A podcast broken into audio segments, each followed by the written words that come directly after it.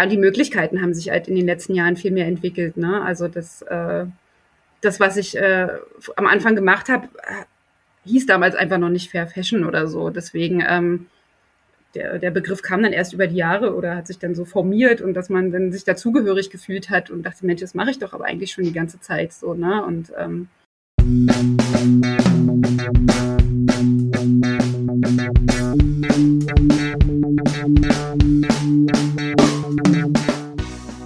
Moin und herzlich willkommen zu Fair Fashion Talk, deinem Podcast über faire und nachhaltige Mode.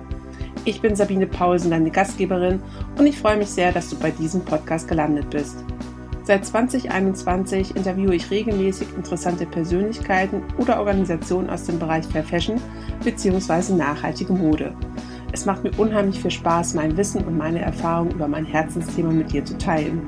Und vielleicht kann ich auch dich dadurch motivieren und dafür begeistern, diese wichtigen Themen in deinem Alltag mit einzubinden und zu berücksichtigen. Seit 15 Jahren gibt es das Label Widder von Sabine Keller aus Berlin. Sabine hat schon Fair Fashion produziert, als es noch gar nicht Fair Fashion hieß und damit absolute Pionierarbeit geleistet. Ein Grundsatz ihres täglichen Tuns ist, was nicht funktioniert, ist nicht schön, was nicht nur auf das Design, sondern auch auf Menschen und Umwelt angewendet werden kann. In unserem Interview erzählt Sabine, wie alles begann und was für Widder als Fair Fashion Marke wichtig ist Bleib dran und lass dich von der geballten Frauenpower inspirieren. Ganz dem Sternzeichen wieder temperamentvoll, willensstark und kreativ.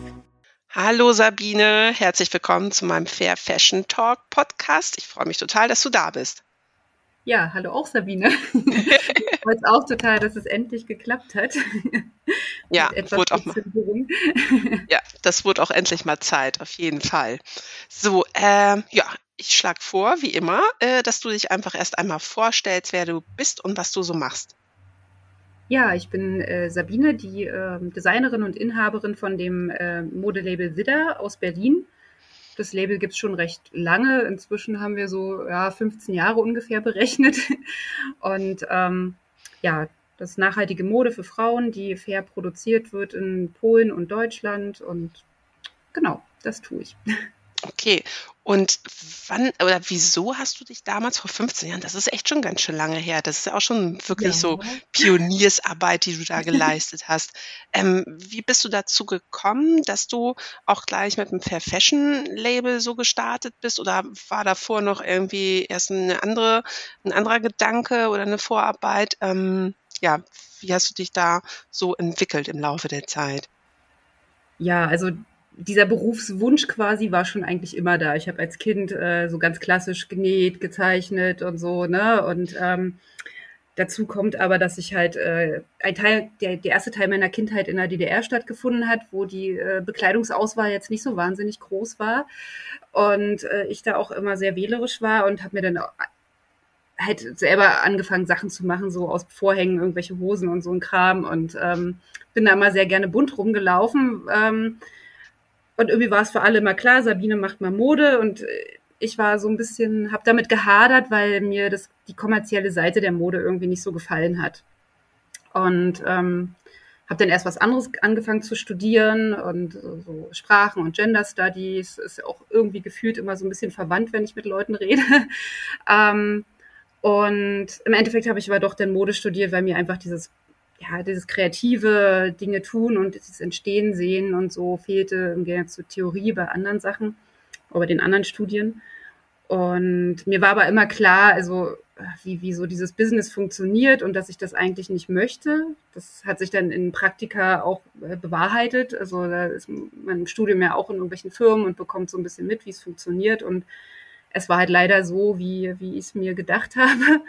Ähm, und dann dachte ich mir immer, wenn, wenn Mode denn selbstständig und so, wie ich es gerne möchte, also so unter den Bedingungen, wie ich es mir gut vorstellen kann, genau. Und ähm, so ist es dann mehr oder weniger per Zufall direkt nach dem Studium gekommen, weil ich einen Preis gewonnen hatte und dann damit einen Atelierplatz und so und war dann mit so ein paar anderen Leuten zusammen und ähm, bin da so ein bisschen reingestolpert und habe dann ähm, das aber über die Jahre so äh, oder die ersten Jahre dann erstmal so entwickelt mit noch Businessplan etc. Und damals war es halt unheimlich schwer, so an Materialien ranzukommen. Also die Auswahl war halt extrem gering. Äh, Farben konnte man ja dankbar sein, überhaupt zwei Farben zu haben. Ähm, ja, so hat sich das dann über die Zeit entwickelt. Also es war am Anfang so ein bisschen mehr noch so Streetwear-lastig, äh, immer so der Fokus äh, feminin, funktionell, äh, schöne Stoffe, praktische Schnitte. Es wurde jetzt über die Jahre so ein bisschen erwachsener. und ähm, ja, die Möglichkeiten haben sich halt in den letzten Jahren viel mehr entwickelt. Ne? Also das, äh, das, was ich äh, am Anfang gemacht habe, hieß damals einfach noch nicht Fair Fashion oder so. Deswegen ähm, der, der Begriff kam dann erst über die Jahre oder hat sich dann so formiert und dass man dann sich dazugehörig gefühlt hat und dachte, Mensch, das mache ich doch aber eigentlich schon die ganze Zeit so, ne? Und ähm, ja, so ist das entstanden. Gerade als du das auch sagtest mit den Stoffen, habe ich auch sofort dran gedacht. Ich meine, vor 15 Jahren da hatte man noch nicht so die große Auswahl irgendwie an Qualitäten und Farben vor allem auch, mhm. ähm, als, also wie sich das jetzt bis heute entwickelt hat. Das war ja echt dann damals wirklich, da warst du ja ziemlich eingeschränkt auch doch dann in deiner Kreativität, oder? Wie hast du da so, also in Richtung dann Kollektionsentwicklung, das hat sich ja wahrscheinlich dann auch ziemlich stark bei dir geändert in den Definitiv. letzten Jahren. Also ja, am Anfang macht man natürlich viel mehr Kompromisse und denkt auch gar nicht so über die, die ganzen Details, die dazugehören, so nach. Und ähm, das kam halt so na, eben nach und nach. Ich habe dann auch angefangen, ähm, keine Ahnung, Stoffe selber irgendwie, habe dann Experimente gemacht mit Färben, um halt irgendwelche Farben hinzubekommen und so. Und ähm, ich habe das ja alles in so kleiner Auflage noch gemacht, da konnte man das irgendwie tun.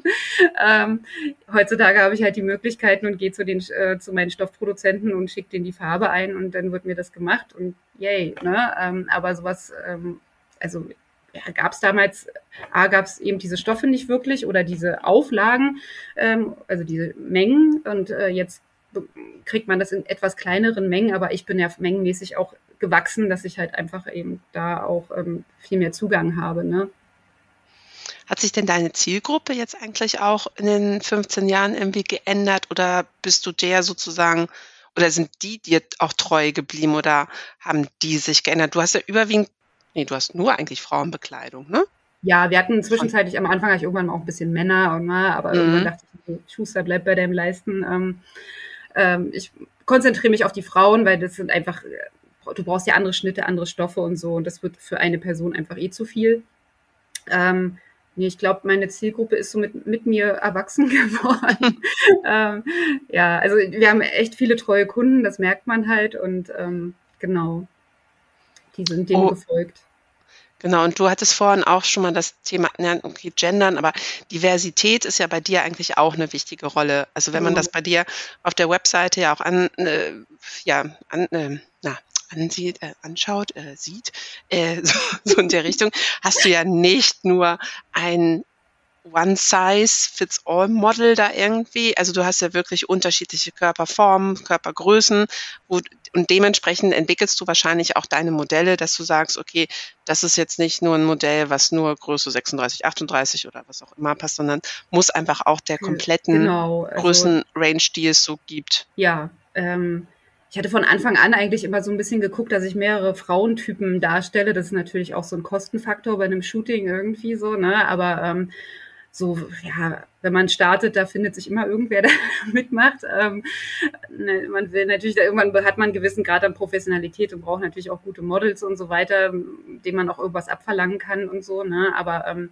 ja, wir haben da halt auch so inzwischen so unser Hausmodel quasi eins, die immer sich total freut, dass sie, wenn sie kommen kann und ähm, ja, ist mir einfach wichtig zu zeigen, dass, dass, dass alle Frauen drin gut aussehen und sich auch wiedererkennen darin. Ne?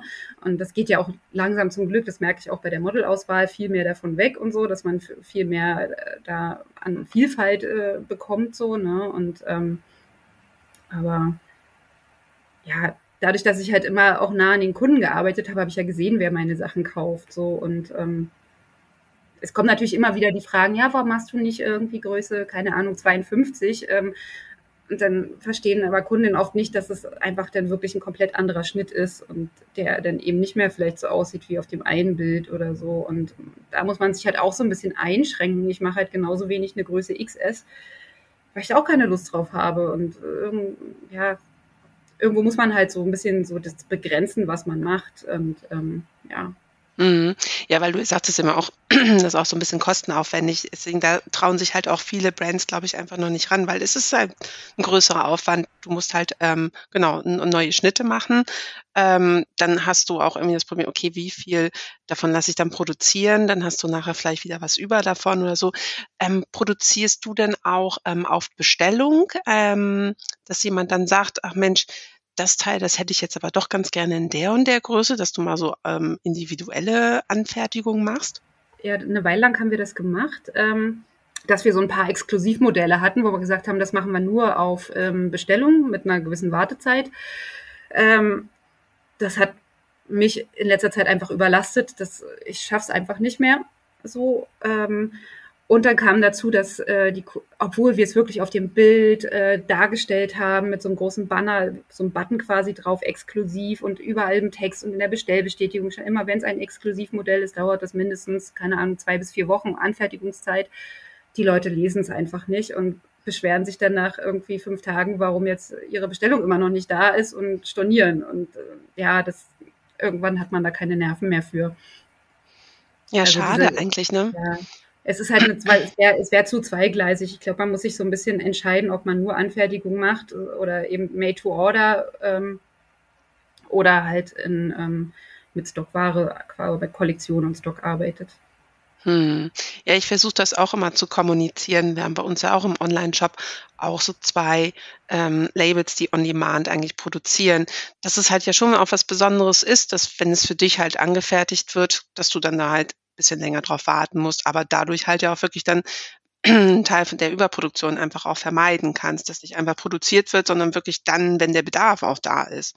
Und aber ich glaube, das ist halt einfach nur so ein Lernprozess ähm, bei den Kunden, Kundinnen, bis die das halt wirklich dann begreifen, dass man auch mal gerne auf etwas Besonderes dann auch mal länger warten ähm, muss einfach und das nicht so schnell von der Stange irgendwie dann bekommt. Ja, ja, ich meine, dazu kommt dann auch noch, wenn es dann doch nicht passt und gefällt, dann wird es halt wieder zurückgeschickt. Das ist dann auch mm. wieder so, mhm. na, ja, ja. Also man hat ja dann doch wieder den Stock da. Ja, ja, auch wieder schwierig, das stimmt wohl. Mhm. Was für Materialien setzt du jetzt überwiegend ein bei deiner Kollektion? Also mein allerliebstes Material ist äh, seit Jahren Tänzel. Mhm. Es lässt sich einfach super gut verarbeiten. Es ist äh, ziemlich formstabil und ähm, macht super viel mit und so. Also da bin ich echt happy mit. Wir machen jetzt auch viel mit Ecovero. Ähm, den lasse ich in Deutschland direkt bedrucken und habe da aber nur so eine, so eine ganz leichte Qualität und die ist halt für den Sommer halt viel besser und die macht sich im Winter dann wieder schwierig und ähm, dann ähm, haben wir halt Leinen ähm, noch dabei und Biobaumwolle, wobei Biobaumwolle ich mag die vom, vom, vom, von der Haptik nicht ganz so gerne, weil die so ein bisschen, also Baumwolle generell so ein bisschen trockener ist. Also da, ich mag Tencel einfach da so ein bisschen lieber. Genau, und jetzt haben wir noch, äh, habe ich einen neuen Produzenten aus Portugal, von dem bekomme ich halt ähm, einen Eco Vero Jersey, der ist super schön und ähm, ja. Klar, also du legst halt auch mehr Wert auf so ein bisschen fließendere Stoffe. Ja. Passt dann auch eher zu deiner Kollektion oder zu deinen Modellen, die du dann einfach auch entwickelst, ne? Genau, es geht halt absolut so um sich wohlfühlen. Also die Sachen haben oft ähm, eben ähm, einen Elastikbund und so weiter, dass du halt einfach in die Hose reinschlüpfst und ähm, sie passt halt immer so oder zu einem gewissen Grad natürlich. Aber ähm, ja, es ist einfach dieses Anziehen, Wohlfühlen und trotzdem gut aussehen und so. Und ähm, nicht, dass man die ganze Zeit denkt, so, oh, jetzt drückt hier was und da was und jetzt geht der Reißverschluss gerade nicht zu oder so. Also genau das will ich eben nicht. Ne? Und da haben wir echt so Kunden, die von unseren Hosen da jedes Mal, wenn es eine neue Farbe gibt, kaufen die sich die neue Farbe, weil die die so toll finden. Und ähm, also mir geht's ja genauso. und, ähm, ja. Und apropos neue Farbe, machst du dann zweimal im Jahr eine neue Kollektion oder wie gehst du mit den Kollektionsanpassungen ähm, um? Also wie gestaltest du das? Woher kriegst du so deine Ideen oder setzt du immer Trendideen eigentlich auch um oder ähm, machst du das unabhängig davon, das, was du meinst, was deinen Kundinnen am besten irgendwie passt oder gefällt, dass du dich da eher nach orientierst? Ich glaube, das ist so eine Mischung aus allem. ähm, also generell mache ich das, was mir gefällt. Aber ähm, ja, es sind halt, ähm, also ich habe auf jeden Fall zwei Kollektionen im Jahr wobei da immer Artikel dabei sind, die es einfach in, in, einer neuen Farbe gibt, weil sie einfach toll sind, weil sie gut sind. Oder es gibt auch Artikel, meinetwegen eine schwarze Hose, die gibt es halt irgendwie immer, weil die kann man immer gebrauchen und ähm, ne, also so ähm, insofern es kommen halt mit der jeder Kollektion so ein paar neue Teile dazu beziehungsweise manchmal verbessere ich einfach auch Teile wo ich merke oh da kann man noch irgendwie hier und da was machen damit es noch besser sitzt so ne und ähm, ja, und dann habe ich halt oft einfach, äh, ich arbeite mit eben so einer Druckerei in Deutschland zusammen, mit denen, da kann ich selber meine Prints entwickeln oder sie haben auch äh, Drucke da und ich gucke einfach, was es da gibt oder was ich habe und lasse mich auch davon so ein bisschen leiten, von so Formen und Farben und ähm, daraus entsteht es dann so ein bisschen und ähm, und dann habe ich eben das Feedback von Kunden, wo ich dann merke, Mensch, ähm, die finden jetzt alle das total toll, dass ich jetzt, keine Ahnung, ähm, Puffärmel habe und dann gibt es halt einfach mehr Puffärmel, weil ich das Thema auch gerade mag und dann spiele ich das so ein bisschen aus und ähm, ja, lasse das überall so ein bisschen einfließen und ähm, ja. Mhm. Und produktionsmäßig sagtest du vorhin schon am Anfang Polen und Deutschland. Also Deutschland wahrscheinlich bei dir sogar im genau, eigenen genau. Atelier, dass ja. ihr da kleine Mengen wahrscheinlich dann produziert, ne? Genau, also früher habe ich komplett alles selber gemacht. Also da war alles bei mir. Und ähm, ja, im Endeffekt mit der Zeit merkt man halt, man hat super viel administrative Sachen nur noch zu tun und so. Und ähm, ich habe dann halt äh, geschaut, wo kann ich hingehen und habe über Kontakte von anderen Labels halt ähm, eine Produktion in Polen gefunden. Die ist super toll. Das ist so ein kleiner Familienbetrieb, Vater und Tochter. Und ähm, ich verstehe mich mit denen halt richtig gut und ich kann halt schnell hinfahren ich habe mir in Polen auch mehrere andere Produktionen angeguckt, aber da hat es halt nicht Klick gemacht für mich. Also das ist mir halt auch total wichtig, dass ich halt weiß, mit wem ich da arbeite und da das Vertrauen habe und ähm, die auch mit mir halt arbeiten. Also die helfen ja mir auch weiter, so, ne, mit ihrem Know-how, was sie haben. Und ähm, genau, das ist jetzt in Polen. Ich war jetzt allerdings auch in Portugal, ähm, habe mir da nochmal Produktionen angeguckt und habe da auch eine ganz tolle Strickerei jetzt gefunden und ähm, ja, auch ähm, da, du hast ja in Portugal Produzenten, die ja auch die Stoffe im Bestfall sogar selber herstellen und so. Und ähm, das ist halt großartig. Also da habe ich jetzt eine Firma getroffen, die, die waren so toll einfach. Der hast du richtig gemerkt, der Typ, der, der lebt seine Stoffe und ähm, hat es so, der gar nicht mehr aufgehört, mir alles zu zeigen. Und ähm, ja, da fühlt man sich dann auch halt richtig aufgehoben, so, ne? Und ähm, ja. Da hast du dann auch das Rundumpaket einfach in Portugal. Ne? Polen das, das ist, auch, genau. da musst du wahrscheinlich dann alles zusammensammeln. Also so kenne ich das mhm. auch noch irgendwie von früher. Du hast dann die Stoffe, die Zutaten, das bringst du ihm wahrscheinlich alles, die Schnitte und die nähen es dann in Anführungsstrichen nur noch zusammen, also schneiden es zu und nähen es zusammen. Und in Portugal hast du vielleicht ja dann noch ganz andere Möglichkeiten. Ähm, dann musst du dich also vielleicht ein bisschen weniger ja, drum kümmern. Einfach so, also nicht Verantwortung, aber drum kümmern, dass du noch die Zutaten zusammensammelst und ähm, die haben dann alles vor Ort. Ja, also Polen hilft mir auch total mit Zutaten und so, aber ähm, so gerade im nachhaltigen Bereich sind die da noch so ein bisschen unflexibel. Oft da muss man immer viel so diskutieren und sagen, nee, das funktioniert und es sieht gut aus und der Stoff ist toll und ach nee, wir haben so schlechte Erfahrungen damit und das, man muss halt echt da wirklich ähm, so ein bisschen äh, argumentieren und dann machen sie das ja auch und so. Aber ähm, dadurch, dass ja viele feiner Stoffe aus Portugal sind, ähm, es ist ja eigentlich Quatsch, das hin und her zu transportieren. So, ne? Mein, so habe ich ja auch den kurzen Weg. Ich, also mein Weg nach Portugal Yoga ist natürlich länger, aber der ist auch sehr schön. ähm, und ähm, ja, aber so ist halt sehr viel, auf jeden Fall viel mehr vor Ort, auch die ganzen eben Hangtags und so weiter. Das äh, habe ich ja zum Teil auch von dort und dann können die das alles dort organisieren oder die sind auch einfach die Firmen dort breiter aufgestellt. Ne? Also und ähm, kennen sich ja auch untereinander und das, das fehlt dann so ein bisschen in Portugal. Äh, in mm, Polen. In Polen, genau. Genau, genau. ja.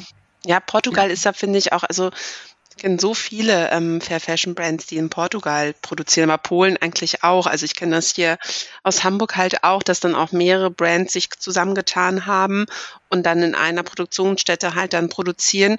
Und dann wird mal eine Fuhre sozusagen rübergefahren hierher und alle holen dann ihre Sachen ab. Also das ist ja auch so eine Kooperation, genau. die dann total hilfreich ist. Und so kann ich mir das bei euch dann in Berlin dann auch vorstellen.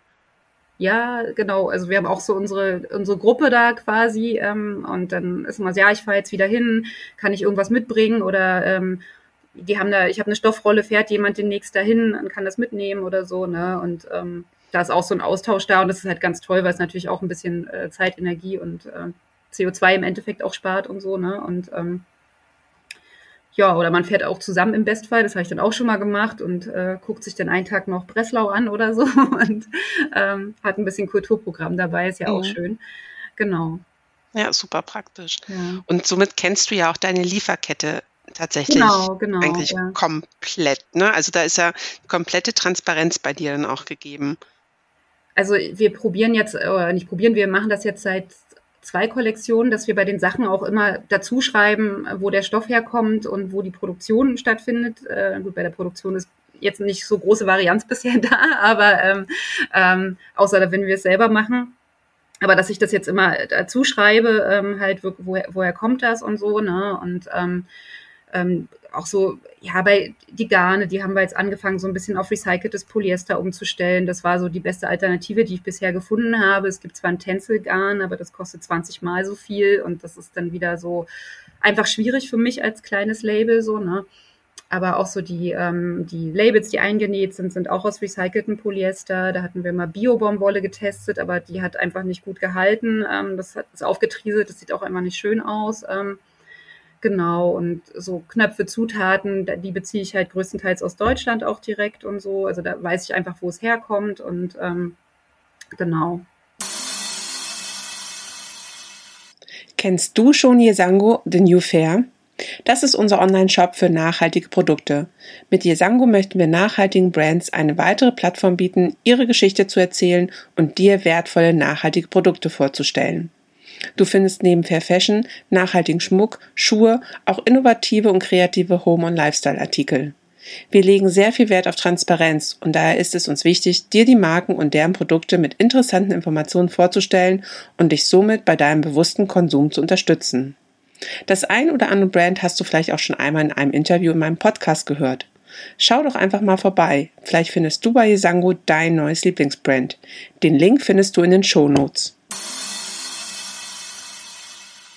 Hast du das Gefühl, dass deinen Kundinnen das auch wichtig ist, dass die das dann bei dir auch äh, sozusagen kommuniziert bekommen, äh, wie die Lieferkette aussieht, wie transparent das ist? Fragen die mal nach oder so? Oder ähm, ja, dadurch, dass wir in Berlin einen Laden haben, ähm, kriege ich das ja schon so ein bisschen mit. Ähm, und da fragen die schon nach, beziehungsweise wenn man es ihnen dann auch noch dazu erzählt, finden, sind die total interessiert und finden es total toll, dass man einfach wer in welchem Laden kann dir schon diese Infos groß geben, so, ne? Also, und ähm, das ist für die halt einfach nochmal so ein Argument mehr ähm, pro kleines Label oder pro nachhaltiges Label, weil, weil du einfach diese Infos kriegst, ne?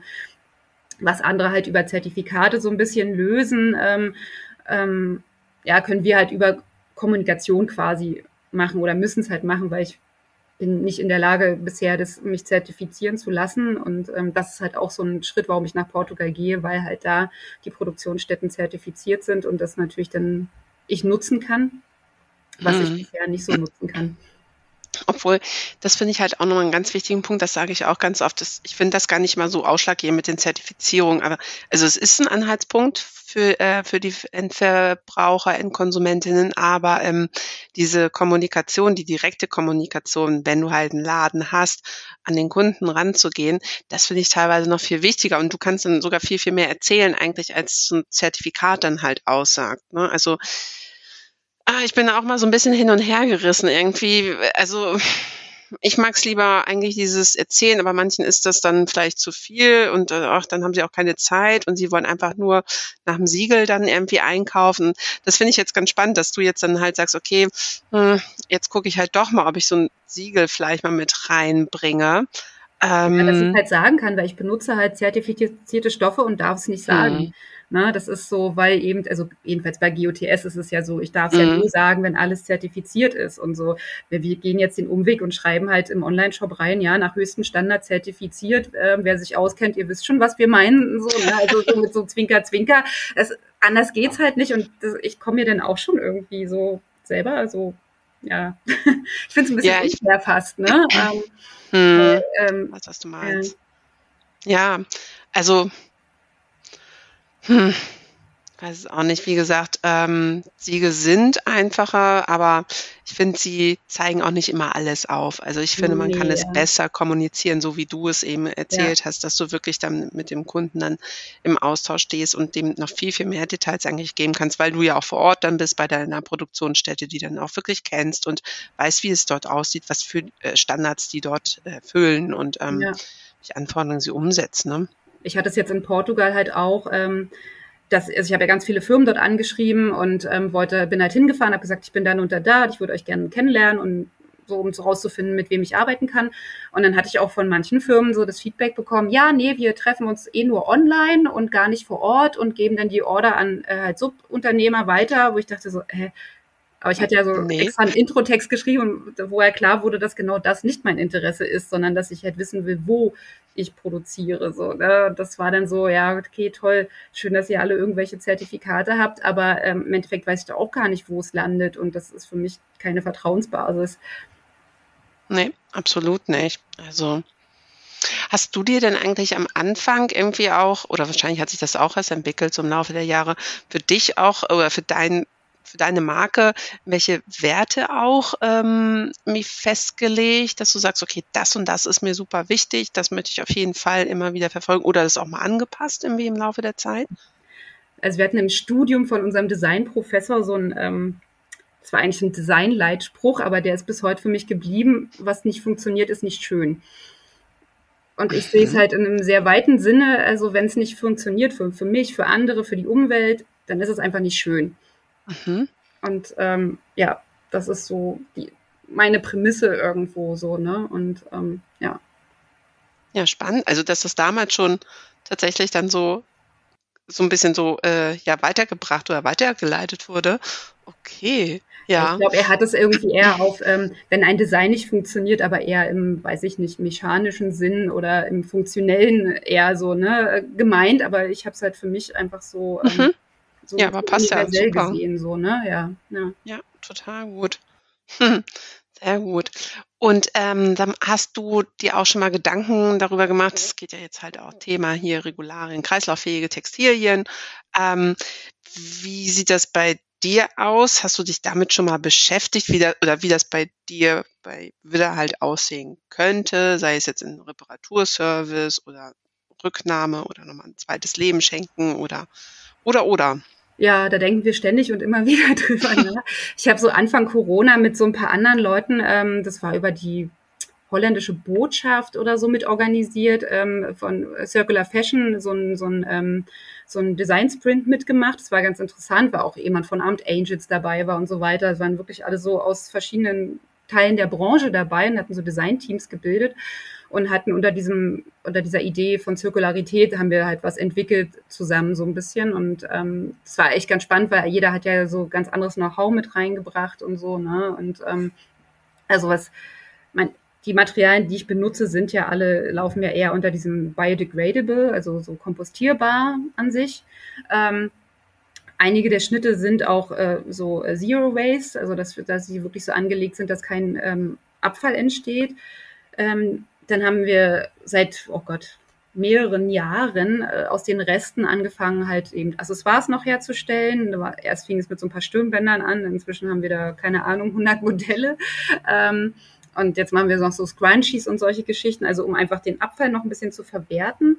Ähm, dann ja, also reparieren tun wir eh so ein bisschen über unseren Laden. Ne? Wir passen auch einfach Sachen an. Wenn jetzt irgendwas zu lang ist, können wir es ja immer kürzen und so. Das bieten wir auch im Online-Versand den Kunden an. Ähm, und ähm, die eine Produktion, die ich in Portugal jetzt getroffen habe, die recyceln auch ihre ganzen Abfälle bisher noch zu ähm, halt so Füllmaterial, aber die entwickeln gerade einen neuen Stoff mit einer anderen Firma. Das fand ich halt auch mega spannend, so, ne, ähm, weil alle, die ich bisher so gefunden habe mit ähm, so Recycling von Reststoffen, da das waren immer so oft so Projekte, wo es nur ähm, aus synthetischen Fasern möglich ist. Und das sind ja nicht die Fasern, die ich verwende. Also bin ich da wieder so ein bisschen rausgefallen. Also ich bin dann eher mit meinen Sachen so der, die Kategorie Schreddern und äh, Füllmaterial für Autos oder sowas, ähm, so wo es halt landet. Ne? Aber ja, da sind wir auch die ganze Zeit immer überlegen. Wir hatten jetzt auch ähm, mal so ein bisschen überlegt, das haben wir gerade heute Morgen noch besprochen, ähm, ob wir so eine Stange bei uns mit hinhängen, ähm, wo so ähm, also wir haben eh im Laden eine Stange mit ähm, Musterteilen, mit, ähm, mit ähm, Retourenrückläufern, wo vielleicht ein Fleck drauf ist oder so, ne? Die zweite Wahlartikel, die man halt deutlich günstiger bekommt. Also wir, was, warum soll man die wegwerfen? Das ist ja Quatsch. Irgendwer findet sich meistens dafür und freut sich und ähm, kauft es halt zu einem günstigeren Preis und ist ja trotzdem eine gute Klamotte so, ne? Und hatten wir heute Morgen aber noch überlegt, ob wir vielleicht dann auch so eine, das hatten wir irgendwo mitbekommen, dass jemand anders das macht, dass sie so eine Tauschstange hinhängen, wo wir halt auch so, so irgendwelche B-Ware hinhängen und dann können Leute auch kommen und von sich was hinhängen und dafür was wegnehmen. Und da haben wir heute Morgen noch so drüber geredet, dass das eigentlich auch eine interessante Idee ist, dieses Tauschkonzept für solche Sachen.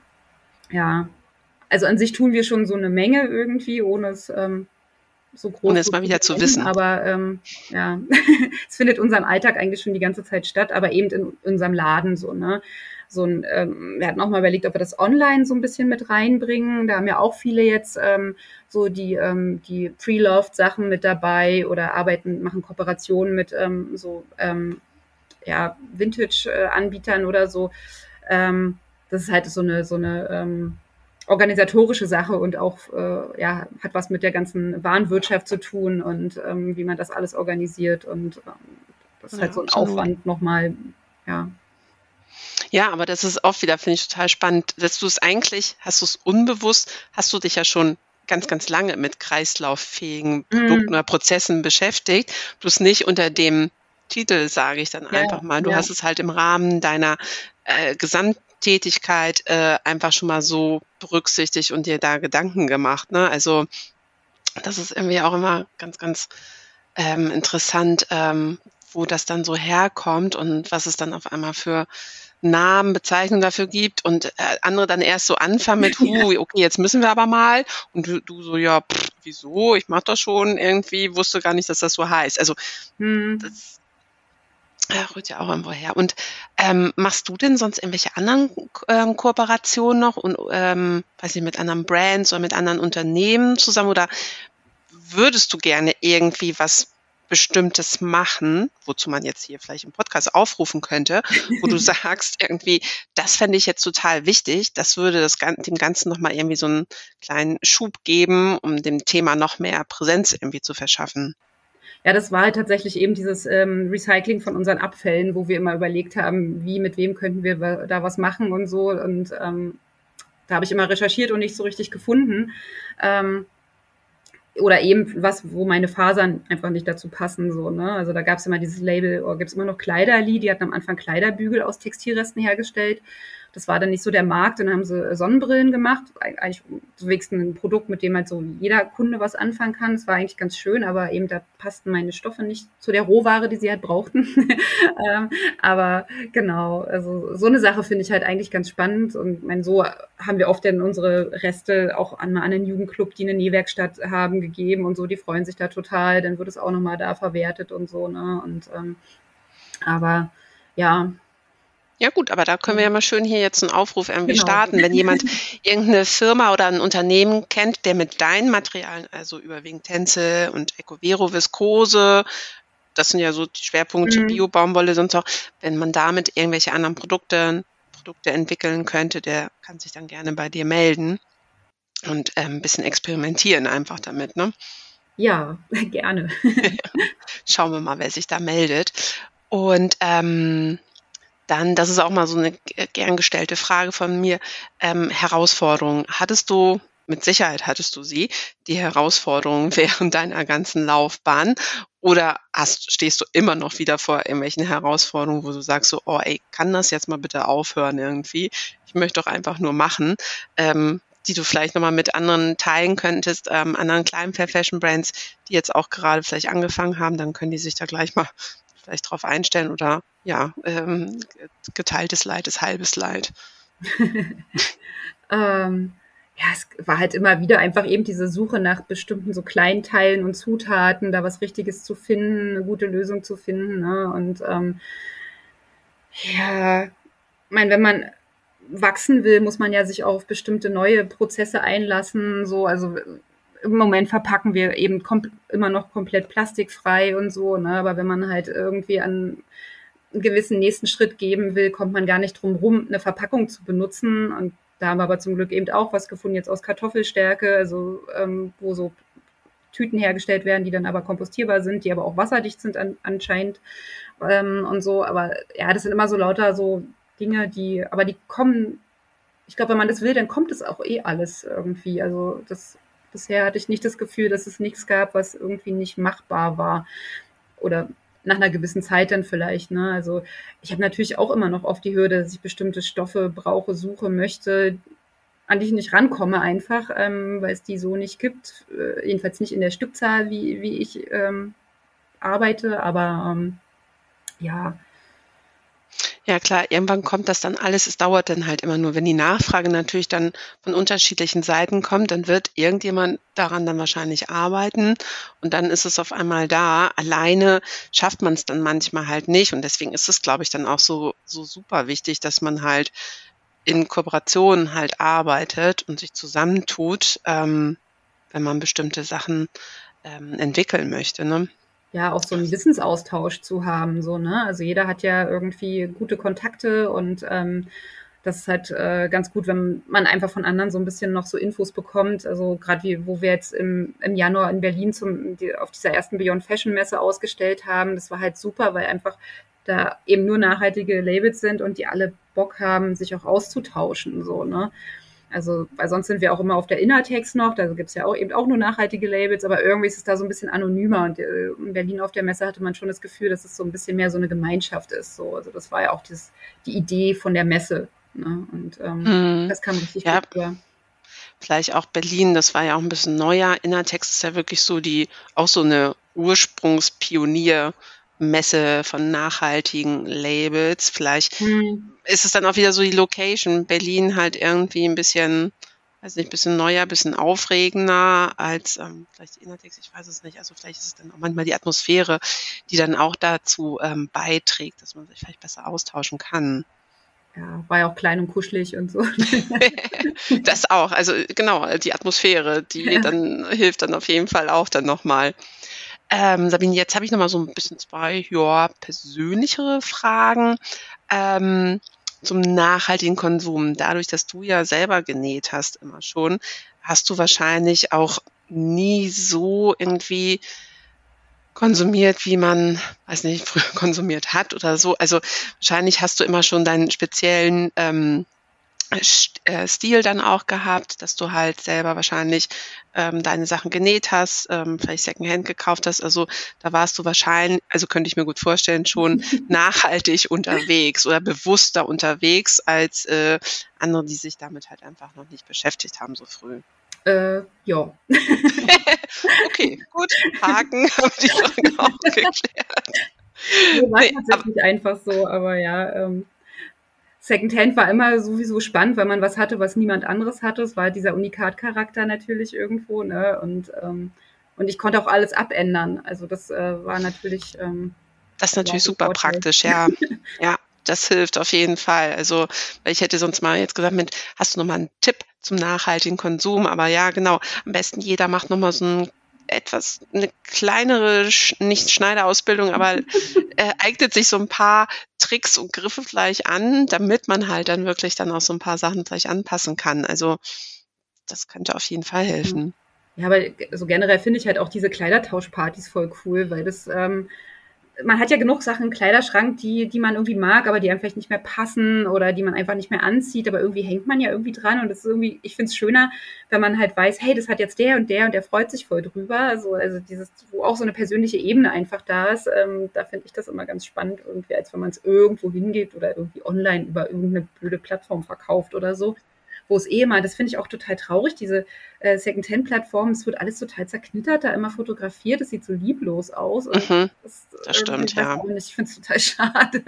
Ja. auch so stimmt. unattraktiv irgendwie so. Hm. Und hast du schon mal über Mieten oder also äh, Vermieten nachgedacht, also sowohl privat als auch für Widder? Also wir haben mit Fernica mal zusammengearbeitet, die ja so ein Mietkonzept haben. Mhm. Ähm, die haben jetzt aber auch das umgestellt, dass sie so eine Mischung haben zu Mieten, Secondhand etc., weil sie wahrscheinlich auch ein paar Sachen inzwischen haben, die ein paar Kreisläufe durch haben. Ähm, wir wüssten selber nicht, wie wir das mit diesem Mietkonzept irgendwie äh, realisieren sollen. Einfach, ähm, ja, nee, also wir haben, wie gesagt, wenn dann habe ich meine eigenen Sachen eben an so solche Mietplattformen gegeben, aber so selber ist das wieder so ein organisatorisches Ding, da sind wir nicht für aufgestellt ja. einfach. Ist ja. auch aufwendig dann, ja. ne? Also ähm, das ja, auch ist diese ganze so ganz spezieller Bereich. etc. und Aufbereitung, das ist schon, ist ja schon allein die Retouren, die wir haben. Zum Glück sind es nicht so viele, aber trotzdem müssen wir alle Teile ja durchgehen und checken und wieder dämpfen und zusammenlegen und schauen und machen und oder mal irgendwo reparieren oder so, ne? Und ähm, ja. ja, klar, das ist nochmal so ein ganz anderer Schritt irgendwie, ja, stimmt. Und ähm, genau, jetzt komme ich zu meiner letzten Frage. Was für Pläne hast du denn mit Widder? Oder was ähm, kannst du dir für die Zukunft noch vorstellen, wie du dich noch irgendwie anders aufstellst, was du noch vielleicht mit dazu nimmst oder änderst oder, oder bleibt einfach alles so, wie es ist? ähm, ja, an sich habe ich den Plan, dass das ganze Label für sich so stabil ist, in sich funktioniert und ähm, ja, so ein Wachstum in der Hinsicht da ist, dass äh, Bekanntheitsgrad da ist. Aber wenn es jetzt so um, um, um um Produktgruppen geht, die mich interessieren, dann würde ich eigentlich für mein Label selber gerne irgendwann noch so Unterwäsche mit reinnehmen, weil ich das einfach, das ergänzt es einfach voll schön. Und jetzt im Moment bin ich ja dabei, noch Stricksachen dazu zu nehmen. Also ich habe jetzt eine Strickerei gefunden, eben in Portugal, die total nett und sympathisch ist. Ähm, da ist auch ein befreundetes Label, habe ich vor Ort dann festgestellt und dachte, okay, das ist ja dann auch gut, wenn die da sind. Und ähm, ja, also ja, jetzt ist erstmal der Schritt äh, äh, Strickwaren und äh, vielleicht irgendwann noch ähm, Unterwäsche, aber genau. Dann drücke ich dafür auf jeden Fall die Daumen, also dass es auf jeden Fall stabil bleibt. Also ich finde deine Sachen auch total schön. Ich mag die auch sehr gerne. Ich habe die eine Tänzerbluse auch mit Puffärmeln, genau, und mit Schluppe. Also kann ich auch nur jedem raten. Ähm, Genau, dann wären wir eigentlich auch schon am Ende, Sabine. Äh, du hast jetzt auch noch eine Frage für mich vorbereitet. Ja, genau. Ähm, da ich ja da sehr neugierig bin, äh, welches Projekt äh, oder ja doch Projekt ähm, von denen, mit denen du gesprochen hast oder mit denen du sprechen möchtest oder wirst oder wie auch immer, aber was, was ist so das Projekt, wo du denkst, das ist mega spannend und total innovativ? Von meinen Podcast-Interviews meinst du jetzt? Ja, aber die, die du vielleicht auch in Zukunft die ich so mal gesehen oder, habe. Ja, oder die du vielleicht auch gerne interviewen möchtest, weil du sie so spannend findest. Also so, oder? Mm, ich überlege jetzt gerade, habe ich da jemanden schon auf To-Do? Ich glaube gerade nicht. Ähm, also was ich auch super spannend fand, tatsächlich, also ich finde alle natürlich super spannend, natürlich, sonst würde ich sie ja nicht mehr aussuchen. ähm, aber was jetzt vielleicht so ein bisschen auch in die innovative Richtung geht und nochmal eine ganz andere Denkrichtung, auch wie man Ressourcen wieder nutzen kann, die bereits ähm, sozusagen vor der Haustür rumlaufen, äh, war die Folge halt ähm, mit der Hundewolle. Ach ja, ja, genau. die habe ich in München gesehen, ja. Ja, genau, genau. Und die hatten ja jetzt auch neulich, ähm, der Ann-Kathrin, die hatte ja auch nee, neulich, das ist jetzt auch schon, glaube ich, letzt, Ende letzten Jahres gewesen. Die waren auch bei Höhle der Löwen, hm. ähm, hatten das dann vorgestellt. Das hat mich auch sehr gefreut, dass dann dass sie da auch einen Deal dann tatsächlich erreichen Ach, konnten. Cool, ja. ähm, weil das natürlich auch so ein bisschen etwas ein teures Projekt ist oder ein, ein teures Produkt, ähm, was sich dann auch nicht jeder unbedingt vielleicht dann sofort leisten kann oder sagt, oh ja Mensch, super, das kaufe ich jetzt. Also von daher glaube ich, ist es da auch notwendig, dass man da eine Finanzierung hat, damit das, damit man es auch weiter wieder teilen kann. Also so solche Projekte finde ich halt auch sehr spannend, ähm, wenn man wirklich ähm, Sachen nutzt, die bereits vorhanden sind und daraus wieder was anderes macht, halt eigentlich auch dann in die Kreislaufrichtung halt geht ähm, und nichts Neues dann einfach ähm, erfindet. Und ja, ich fand den Gedanken halt auch so schön. Man sagte, naja, äh, wir haben so viele Hunde auch einfach in Deutschland, die laufen draußen vor der Tür rum. Also warum nicht das nutzen, was schon da ist, bevor man eine neue, sich auch nicht, ähm, ja, sich was Neues dann einfach überlegt. Und ja. sowas unheimlich weich, diese Wolle. Ich war sowas von erstaunt. Ich habe die auf Munich Fabric Start gesehen. Mhm. Ich war so, weil ich hatte davon vorher schon mal im Fernsehen oder irgendwas gesehen mhm. so, und dann, dann live da und so, wow, unglaublich. Also, ja. Ja, ja, und ich meine, wie toll ist das denn, wenn man dann sagt, so, oh, ich habe jetzt hier einen Pullover, eine Strickjacke von meinem Hund irgendwie an, so lebenslänglich. Also irgendwie für Hundeliebhaber ist das, glaube ich, auch ganz was Tolles. Also genau, aber ich, und ich glaube, da wird es noch ähm, im nächsten Jahr noch viel, viel mehr geben, mhm. ähm, was sich da so entwickelt, ähm, dass man halt Ressourcen nutzt, die bereits vorhanden sind und daraus neue Sachen macht. Also das finde ich, ähm, ja. ja. Da werde ich nachsuchen und neue Folgen von machen. Ja, da gibt es das finnische Label Tauko, die diese ganzen ähm, Reste von Hotelwäsche und so weiter benutzen und halt einfärben und daraus Bekleidung machen. Das ist auch ganz spannend. Ah, stimmt, da habe ich neulich noch, also nicht über Tauko, glaube ich, ein anderes Label, kam die sogar aus Berlin, ich weiß nicht, die aus Bettwäsche mhm. tatsächlich auch, ähm, genau, Overalls, Blusen und sowas dann Ja, genau, das, äh, Tauko hat ja dann eben quasi so eben Tischdecken, mhm. Bettwäsche und so weiter und die haben in Berlin auch irgendwie ein Büro. Vielleicht sind das die auch. Aber ja, vielleicht sind sie das sogar, ja. Ja, ja cool. Ja, sehr schön. Sabine, dann hat, ja. sind wir am Ende. Ich hoffe, es hat dir Spaß gemacht. ähm, mir auf jeden Fall. Fand ich super spannend mal wieder. Ja, Ganz voll. damit bekommen. Ähm, dann bedanke ich mich und ähm, ja, wünsche noch einen schönen Freitag und ein schönes Wochenende. Ja, dir auch vielen Dank. Bis dann erstmal. Tschüss. Das war Fair Fashion Talk, der Podcast rund um das Thema nachhaltige Mode. Ich fand das Gespräch mit Sabine super interessant, insbesondere die Erkenntnis, dass Widder bereits in vieler Hinsicht nachhaltige Ansätze wie zum Beispiel Kreislauffähigkeit umsetzt, ohne dem Ganzen einen nachhaltigen Stempel aufzusetzen. Es liegt einfach in der DNA von Widder, unbewusst nachhaltig zu handeln. Wenn dir diese Folge gefallen und dich inspiriert hat, dann freue ich mich, wenn du Fair Fashion Talk abonnierst eine Bewertung hinterlässt und ihn in deinem Netzwerk teilst.